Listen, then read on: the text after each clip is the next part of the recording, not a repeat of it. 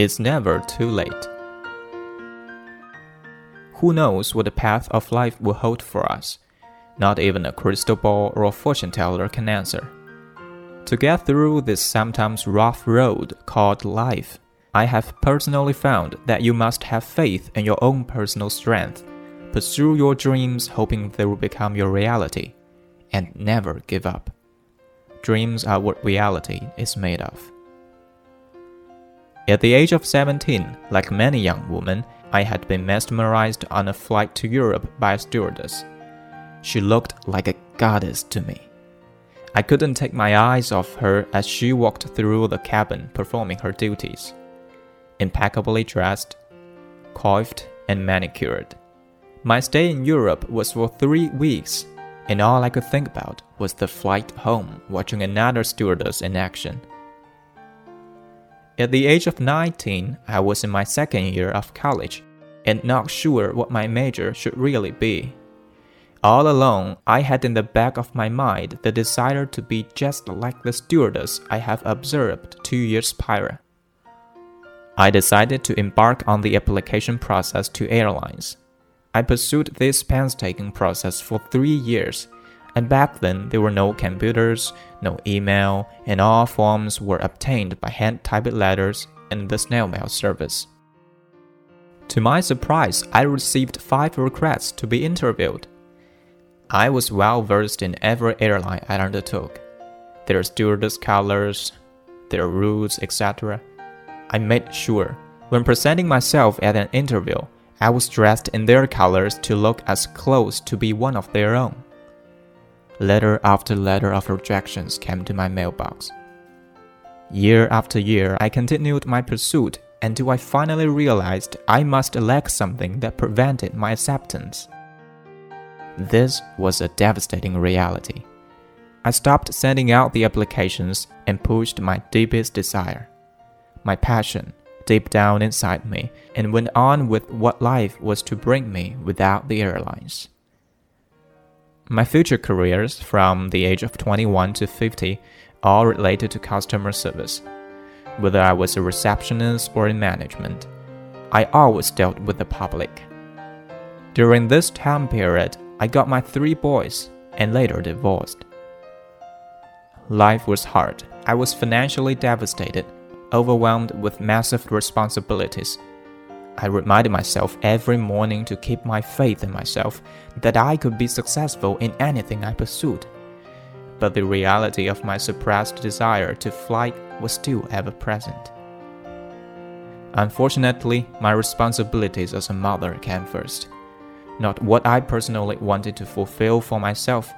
My three sons were my life, and so it went on.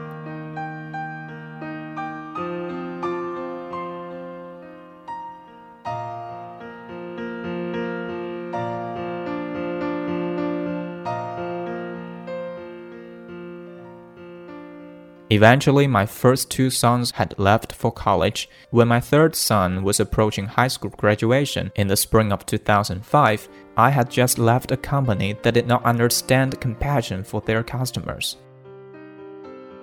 In January 2005, I watched a TV program called Airline that depicted the everyday happenings of Southwest Airlines travelers.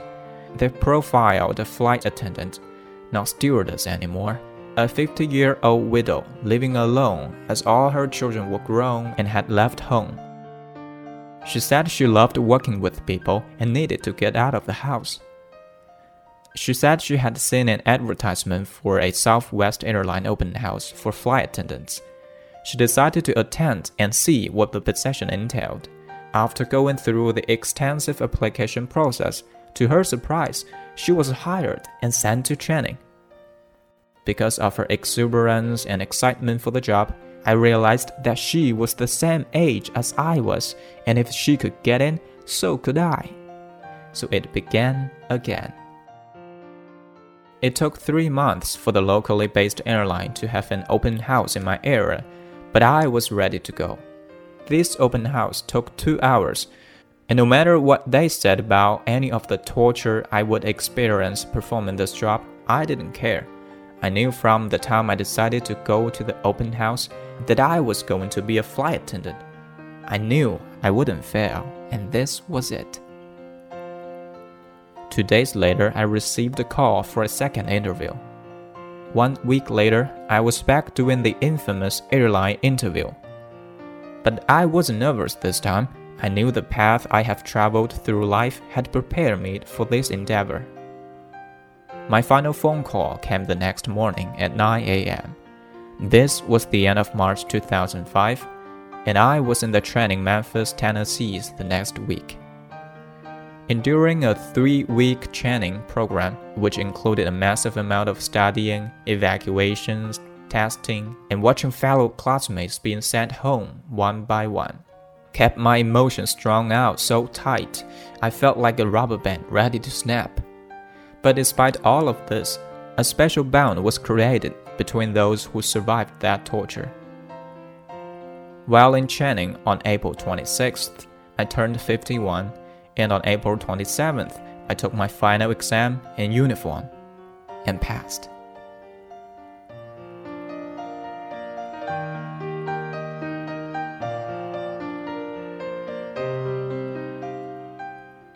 Graduation was a very special event. The moment my flight wings were presented to me, all I could think about was how hard I worked for the 30 years to be able to have these wings. I realized the models I had lived by my entire life have served me well. I was still a flight attendant today and had been enjoying every minute for the past five years.